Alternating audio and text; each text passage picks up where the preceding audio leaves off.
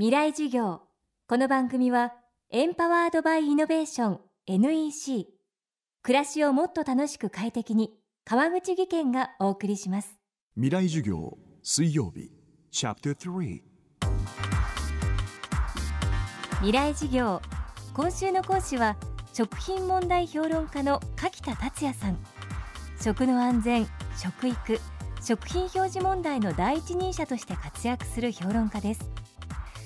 特に去年次々と発覚したホテルなどの食品偽装問題はその食品を提供する側の内部告発や自主的な報告などで発覚したものがほとんどだったといいます。つまり私たちは食品が本当にその産地で採れたものなのかを判別するのはとても困難ということになります。ではどうやって食品の偽装から身を守ればよいのでしょうか？未来事業3時間目テーマは幕の内弁当的なリスク分散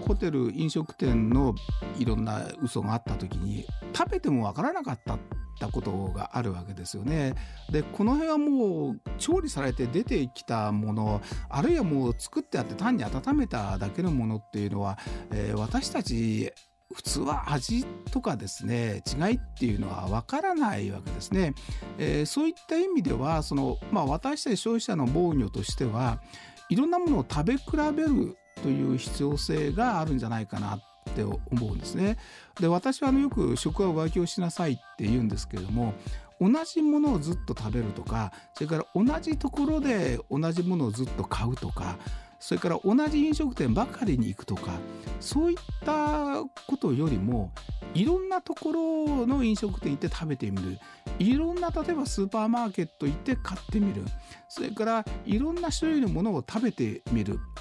例えばエビならばいろんな違うエビも食べてみるとかそういったことでそのバリエーションを非常に広く持った方がいいと思うんですね。でこれはまず第一にリスク分散になるんですね。同じものをずっと食べるということはその安全面とそれから栄養面ですねそれについても非常にバランスが良くないので、えー、リスク分散それから栄養面という両方からしてですねいろんなものを食べてみるいろんなところで買ってみるいろんなところに行って食べてみるしかも違うものを食べるといったことがまず一番大切かなという気がしますね。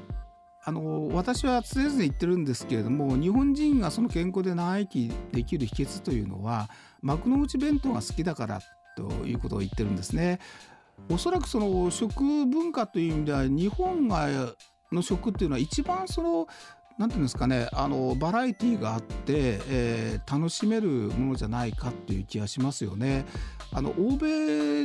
なんか行った時っていうのは意外と毎日例えば同じようなものとかあのそういった意味で、まあ、日本人何かその海外旅行行っても結構つまんない食がつまんないみたいな感じを思われる方もいらっしゃると思うんですけどもそういう意味では非常にバラエティーに富んでるのが日本食だなと。まあその言い方を変えるとなんか雑食みたいな形で和洋中イタリア何でも日本人って食べますよね。それはその同じテーブルにあのいろんなものがあってもまさに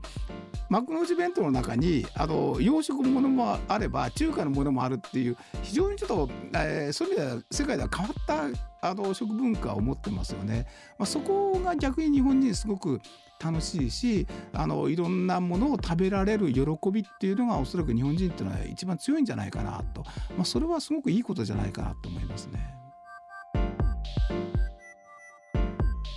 この番組はポッドキャストでも配信中ですバックナンバーもまとめて聞くことができます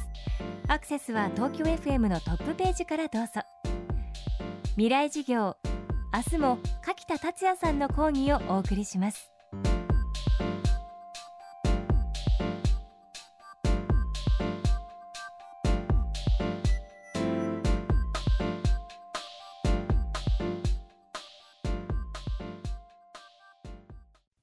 で結局何を言いたいんだね？社長プレゼンでキルアップの必要性を感じたら NEC のビジネス情報サイト「ウィズダムにアクセス。効果的なプレゼンツールのダウンロードから自分に自信をつける方法まで役立つ情報満載「ウィズダムで検索。NEC 川口技研。こんにちは。新井萌です。地球にも人にも優しい OK 網戸で気持ちのいい夏を送りましょう。萌えは網戸でエコライフ。川口技研の OK 網戸川口技研未来授業。この番組はエンパワードバイイノベーション NEC 暮らしをもっと楽しく快適に川口技研がお送りしました。